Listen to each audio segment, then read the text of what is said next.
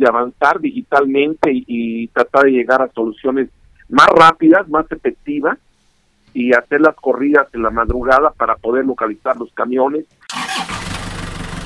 Transpodcast, el podcast de transporte.mx. Escucha cada semana la información más relevante del mundo del transporte y la logística en voz de sus protagonistas. Ya comienza Transpodcast. ¿Qué tal amigos de transporte.mx y Transpodcast, el podcast del transporte? Pues iniciamos un año nuevo, el 2021, un año con muchas expectativas, que viene de un antecedente pues de un año muy muy su generis, del cual se tendrá que analizar en los años posteriores cuáles fueron los impactos, cuáles fueron los beneficios. Y bueno, vamos a iniciar este, este año con un podcast con una persona que ya conocemos muy bien, que ya hemos platicado muchas veces con él en este mismo podcast, que es un estudioso, un transportólogo, como yo lo digo, y él es Miguel López Fiesco, él es el director de Logística Fast, y hoy traemos un tema muy interesante que es el pricing. Miguel, ¿cómo estás? Eh, ¿Qué tal? ¿Cómo estamos, Clemente? Muy bien, gracias a Dios. A tus órdenes. Qué bueno, pues bueno, este fue un año interesantísimo del cual algunas industrias tuvieron la oportunidad de aprender cosas que definitivamente eh, pensaban que en el futuro iban a ocupar y las acabaron ocupando antes. Eh, hubieron sectores como el de la logística que a través del impulso del e-commerce lograron crecer a diferencia de otras industrias que les costó mucho trabajo. En el sector transporte hay dicotomías, hay industrias muy golpeadas, hay otras no tanto, pero eh, cuando platicábamos a finales del año pasado sobre la posibilidad de hacer este podcast, me platicabas acerca de este nuevo tema que se está potencializando a raíz de que hoy estamos viviendo una vida de negocios remota. Platícanos, ¿qué es el pricing, Miguel? Eh, pues mira, te comento, el pricing es una, eh, cuestión novedosa a través del transporte para poder ejecutar la gestión de manera digitalizada.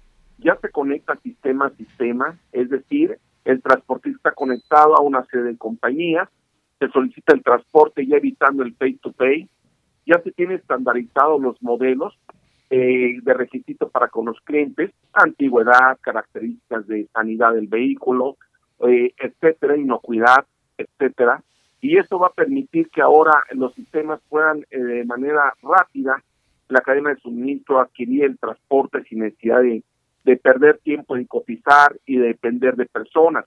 Se está llevando de manera eh, estratégica y es a través de comunicaciones 3 TMS, Transport Management System, que algunos ya la poseían, pero estaban por ahí como relegadas, en un eh, tal vez las ocupemos el día de mañana.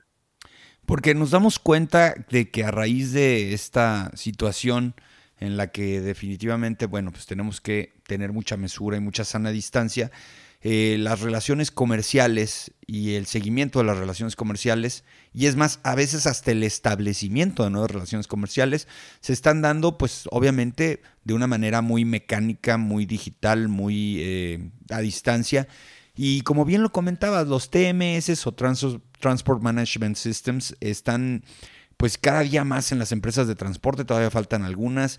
Eh, es, esta migración entre lo que le llamaban un software de transporte, ahora un TMS y bueno, y también tecnologías como el blockchain y todo lo que viene a futuro. ¿Crees que a raíz de este quiebre 2020-2021 las empresas de transporte empiecen a adoptar nuevas tecnologías y cuáles son las empresas que creen que no pueden tener esta capacidad de adoptarlas y luego sí lo tienen. Cuéntanos de eso.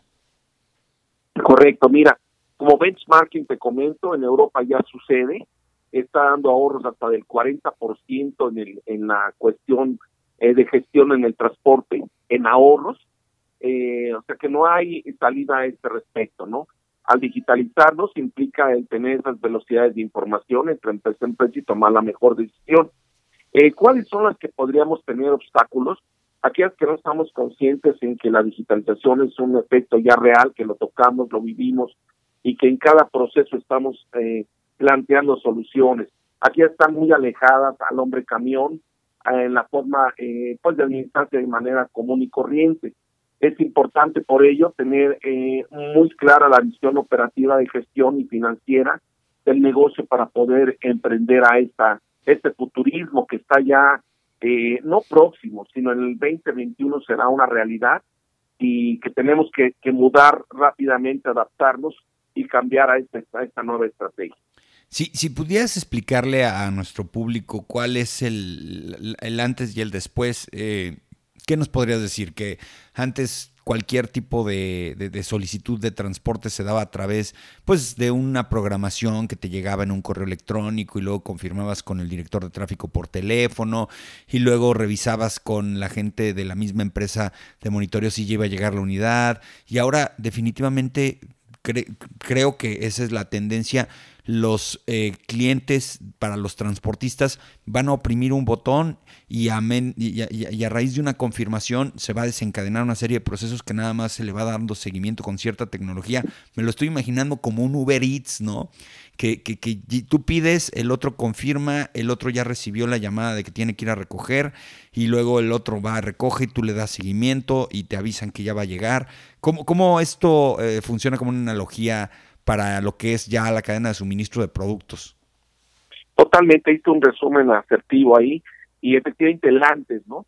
Eh, el antes, pues eh, tú fuiste claro en ese sentido, en donde estábamos conectados ante un MRP en comunicación y estábamos amarrando una planeación por lo menos de, de 12, 24 horas en saber eh, cómo administrar la flota de manera inteligente y poder llevarse a efectos, pues ya una reducción de costos en, la elaboración de circuitos o mecanismo de cómo gestionar dicha flota. Es el un antes. Eh, después, ¿qué sucede? El después sucede que ya esto se hace en una compilación de información a través de ese blockchain, que es la, la data desde que nace el pedido. Estamos sabiendo a dónde va, con qué velocidad va y puede tratarse desde la última milla de e-commerce hasta la complicado que puede ser un full en determinadas modalidades, que puede ser carga seca, eh, cadena fría e incluso eh, adimensionados. Entonces, ¿qué está sucediendo ahora? Los sistemas se están comunicando a través de toda esta data, este blockchain. Tú estás haciendo una eh, previa carga de tus camiones, eh, especificando cada una de las actividades a través de un checklist, eh, dando las puntualidades, qué tipo de camión, qué tipo de operador, nombre, fotografía, placas, etcétera. Y esto queda registrado digitalizado y está capaz para poder manejarse como un archivo plano. Esos archivos planos viajan, viajan a través de, los clientes, eh, son capaces de entrar a los sistemas y poder establecer la mejor opción de compra de acuerdo al requerimiento del cliente y la seguridad que requiere el riesgo carretero. Pues va a ser un, una, una, un artificio de simulación que se lleva a efecto y de esta manera pueda tener una, eh, una velocidad, alta velocidad en la decisión, repito, pocos ajustes realmente llevan ya en la contratación y en la puesta en marcha de la, de la misma operativa, ¿no? Entonces, a grosso modo, eso es lo que nos espera.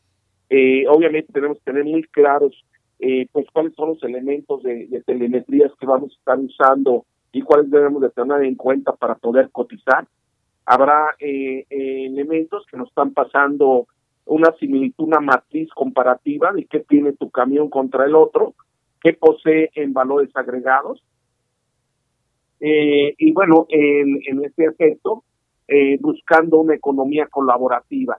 Primeramente, eh, pues, eh, abriendo las alternativas con Bajauling, quién está en el punto correcto donde tú requieres la movilidad a un bajo costo y no porque no sepa cotizar una tarifa, porque está buscando una, una oportunidad de regresar tu camión y ejecutar un viaje bien o mal pagado y que está buscando que sea productivo su scrap, su kilómetro en vacío. Será como para regular este nuevo sistema, en donde ya eh, utilizando plataformas de Uber Freight están conectadas, que son más de 27 en el país, y que estarán ligadas ahí, más la, los proveedores que den de alta en las licitaciones conforme eh, requiera cada uno de los clientes. De esa manera y de forma general es como se, se plantea esta situación. Y bueno, aquí partimos también de un conocimiento de un tarifario, un tarifario que el sistema está precargado con una mínima y una alta en los costos de tarifa, en donde se ve eh, la cuestión de posibles incrementos o bajas, como pueden ser el protodiesel, que fue una tendencia a la baja, y que si la, la revisamos de enero pasado a este enero, pues implicó un ahorro importante en este diésel. Sin embargo, habrá otros gastos que tenemos que estar a, ah, latentes como podrían ser los mismos eh, pues daños colaterales que provoque la pandemia. Recordemos que estamos hablando de un año 2021 en el cual todavía la, la pandemia tiene eh, desafortunadamente esa desventaja y esa, esa crisis.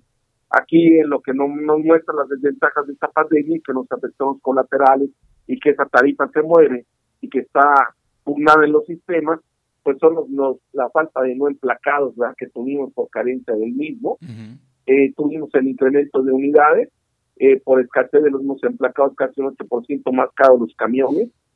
Y bueno, tuvimos el, el impacto de cuota de IMSS, que ya es un hecho por, por eh, la cuestión de enfermedad de COVID, que son impactos colaterales que también afectan una tarifa. Eh, los mismos patrones sanitarios que debe seguir hoy la, la, pues la prudencia de cada transportista. Hoy vamos ya a telemetrías donde nos permite ver la temperatura en tiempo real del conductor y eso nos, nos, nos va a dar una señal de que el conductor está en capacidad o no de conducir y llegar al objetivo.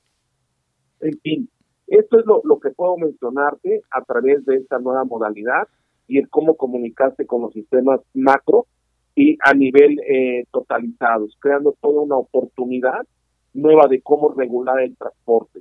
Esto nos alienta para poder rápidamente revisar procesos, modelos de proceso en la gestión, para poder digitalizarlos, empatar esos archivos planos y montar esas estructuras a la comunicación de compañía a compañía. Eso está interesantísimo. Mira, comentabas acerca de un ahorro considerable.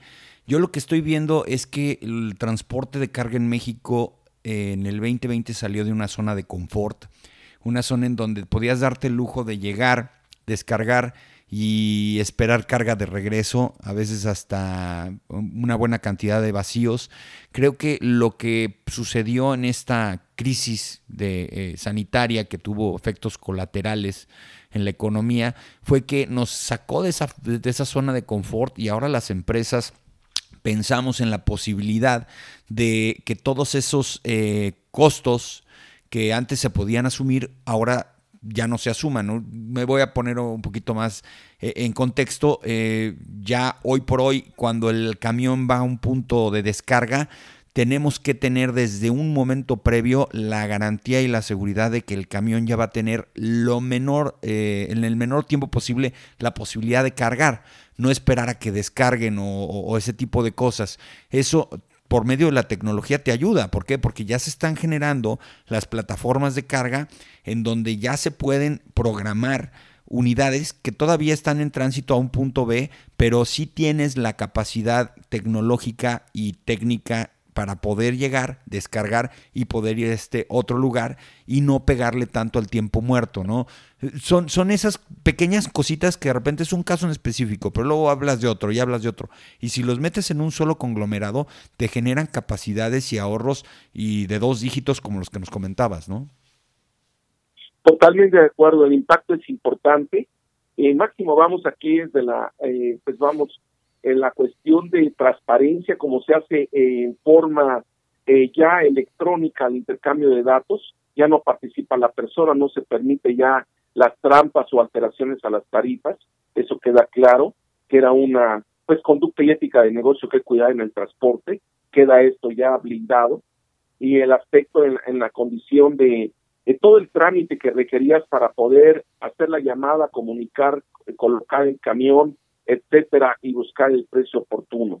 Entonces esto nos va a dar altas velocidades, repito, y sí eh, ahorros tanto en la cuestión de overhead administrativas como el concepto operativo y lo más importante, como tú lo mencionas, la planeación del transporte y la administración de la flota, ¿no? Lo cual nos permite perfectamente elaborar los circuitos y hacer una, una logística inteligente, obviamente menos emisiones de CO2 por viajes en, vacío y, tener una prudencia mucho más estrategia financiera para poder la cadena de suministros socorrerla y máxime que tuvimos un impacto al cierre de enero de casi 15% a la canasta básica y que el costo de distribución sabemos que pega directamente en el costo de transporte. Entonces esto nos no yo considero que es una nueva forma de administrar, una nueva fabricamos una reingeniería, un nuevo modelo de trabajo que debemos de tenerlo ya en mente durante el 2021 y, y, consecutivo, ¿no? Esto ya no tiene regreso, esto no es un temporal mientras pasa la pandemia, sino es una forma de, de regular el transporte de una manera ya para eh, los futuros años y que se irá mejorando y se irán buscando algunas particularidades de telemetrías más óptimas aún, ¿no? Oye, Miguel, otra pregunta. Eh, en materia de lo que es el entorno del operador, yo creo que vienen los tiempos más complicados, porque si bien es cierto, eh, muchos, y lo hemos platicado muchas veces en este podcast, muchos operadores no tienen la intención de, continuar trabajando en el volante por la inseguridad, porque a lo mejor eh, no les gustan las condiciones laborales, porque probablemente eh, no les alcanza económicamente hablando. Eh, es un tema muy complicado hoy por hoy para todas las empresas. ¿Cómo, ¿Cómo, esto también es interesante desde el punto de vista de nuevas estrategias? Porque entonces va a ser un costo adicional, va a ser un costo, porque ah, también el mismo COVID ha generado que muchos operadores eh, pues decidan mejor ahorita pararse, no tener esa, esa movilidad para no contagiarse, porque los contagios de los operadores ha sido un tema muy, muy preocupante en las empresas de transporte. Eh, eh, desde el punto de vista o desde la cosmovisión del, transportista y del operador, ¿qué, es lo que viene? ¿Qué es lo que vamos a poder ocupar en tecnología? Vemos que hay mucha telemetría en el camión y poca telemetría en el operador. Ahorita platicaste algo que sí me gusta mucho, que platicamos el otro día con Samara, con la compañía Samara, que era lo del control eh, de temperatura en los, en, los biométricos del mismo operador. Eh, eh, eh, vamos a, buscar que también esta tecnología llegue hacia quien conduce las unidades ante la imposibilidad de poder tener vehículos autónomos dentro de los próximos 20 años en este país. Totalmente de acuerdo, ¿no? El cambio ha sido ya real. En Europa estamos viendo compañías de mensajería donde cambiaron ya autónomos y eléctricos y estamos viendo esto que es un, un nacimiento pues, incipiente sin embargo, obviamente por la forma de, de, pues, de estructura que tiene el transporte en el país, suena todavía complicado, ¿no? Por la antigüedad misma, que casi pegamos a los 18 años de los camiones en antigüedad y la falta de economía y ese 96% recargado del total de transporte en el país en el hombre camión, pues nos aplica y nos ve muy lejano una posibilidad de sustentarnos como transportistas autónomos. Sin embargo, habrá compañías que pongan ejemplo y pongo el ejemplo a de retail en el, aquella compañía de color azul que tiene más de 2.500 tiendas a nivel país que tomará eh, muy en serio la posición de operador logístico para ofrecernos camiones autónomos a través del Bajabli, que ya está haciendo con unos propios clientes. Compañía que tiene ahora 50.000 SKUs en cada tienda y que posee más de 10.000 proveedores, pues ya tiene esa comunión y nos va a brindar ese tipo de, de transporte. Eh, planteando las, las soluciones para el transportista, la, la misma, eh, pues vamos a alianza entre el transporte o, la comunidad entre el transporte y el operador eh, en esa facilidad ergonómica y de trato, eh, sí requiere eh, aumentarse la escolaridad del, del, transportista, es un hecho. Eh, poner una unidad de última generación en manos de una persona con su primaria básica es un tema. Es un tema guerrido, un tema de miedo, un tema de, de, de incongruencias y principalmente porque vamos a computadoras ya medidas, vamos a sistemas de ruteo planeados donde son cambios continuos en las propias patrones de conducción, aceleración, frenado, etcétera. Esto el operador tiende eh, a, complicar, ¿no? A entender esto de una manera difícil para poder este asumirla. Entonces sí, seguramente necesitamos ese cambio y eso va a implicar que el transportista se, se, profesionalice el operador eh, a estos niveles de vehículos, ¿no? Eh, efectivamente, el, efecto colateral que tuvimos fue la marcha de transportistas operadores hacia el lado americano, mente por sus ingresos, eh, donde estamos mirando que ellos allá en el lado americano tienen una posibilidad de 40 mil dólares anuales, mientras aquí no digamos ni a 13 mil dólares. Es un cambio bárbaro independientemente del gasto que tengas que hacer en Norteamérica para sobrevivir. Pero sí, eh, un número importante de operadores eh, trasladados hacia el lado americano eh, y la condición del COVID pues ya ha, implicado tener colaterales, principalmente por ausentismos, ¿no? Eh, hemos tenido compañías afectadas hasta con 7, 10 operadores eh, dentro de la propia línea de transporte, una relación casi de un, dos, eh, dos elementos por cada 100 operadores lastimados con esta cuestión del COVID. o algún administrativo que juega en la operación total. Pero bueno, volviendo a las telemetrías hacia el operador, definitivamente sí eh, tendrán que, que verse apremiantes. Ahorita hemos dedicado, se ha dedicado la industria de la tecnología a cómo optimizar ese combustible y esa trayectoria del vehículo. Y el primer hallazgo que tenemos es hacia el lado del operador es el no, pues ya no tener una accidentalidad tan alta de siniestralidad, ¿no? Donde el vehículo tiene un paro de freno magnético automático y nos prevé el, no ya lastimarnos de, de, una manera seria, ¿no? O volcarnos. Eso ya es una distinta que el operador donde el riesgo se disminuye y asimismo el robo a transporte con toda la alianza que tienen los antillanos hoy y los más de dos GPS a bordo eh, que, que, llevan con 20 cámaras eh, simultáneas transmitiendo digitalizadamente, eso da más confianza al operador para hacer las cosas seguras, ¿no? Ya empezamos con carga inteligente a través de peso por eje, el layout de distribución en la caja. Pues esto dará mucho más sabiduría y más eh, confianza a la persona que le dejas un camión a cargo con el riesgo de, de, de lastimar la carga y su vida, ¿no? Claro, por supuesto.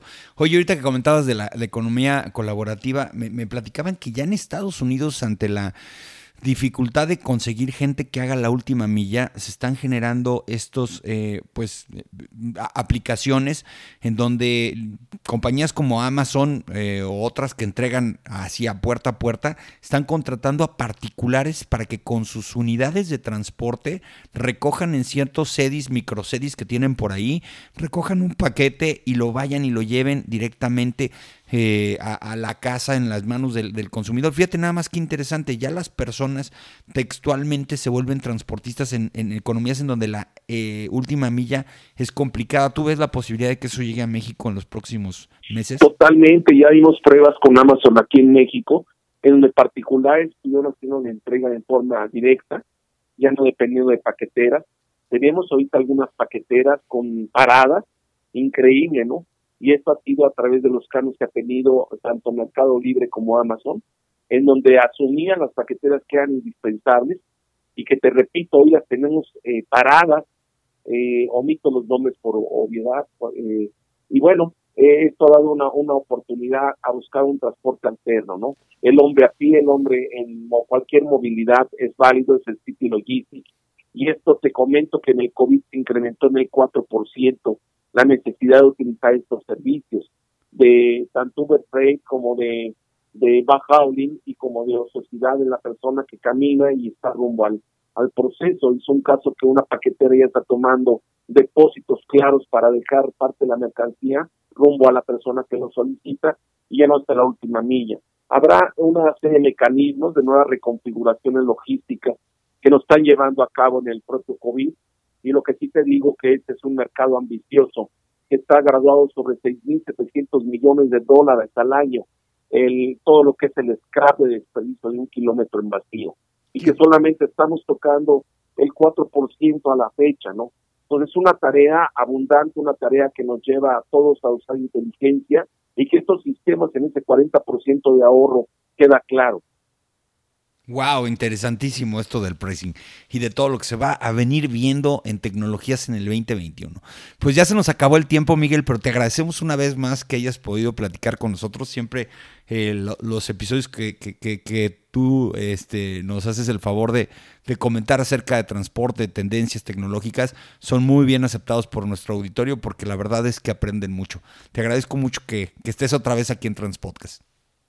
Clemente, muy amable, eh, buen eh, feliz año nuevo y un abrazo a todos sus escuchas y gracias por tomarme en cuenta. Gracias, él es Miguel López Fiesco, él es el director de logística Fast y lo pueden encontrar en redes sociales, en LinkedIn principalmente y es muy activo y lo pueden contactar directamente. Y bueno, pues te agradecemos mucho la oportunidad de platicar contigo y a todos ustedes también que tengan un muy buen inicio de 2021 y seguimos en contacto. Saludos.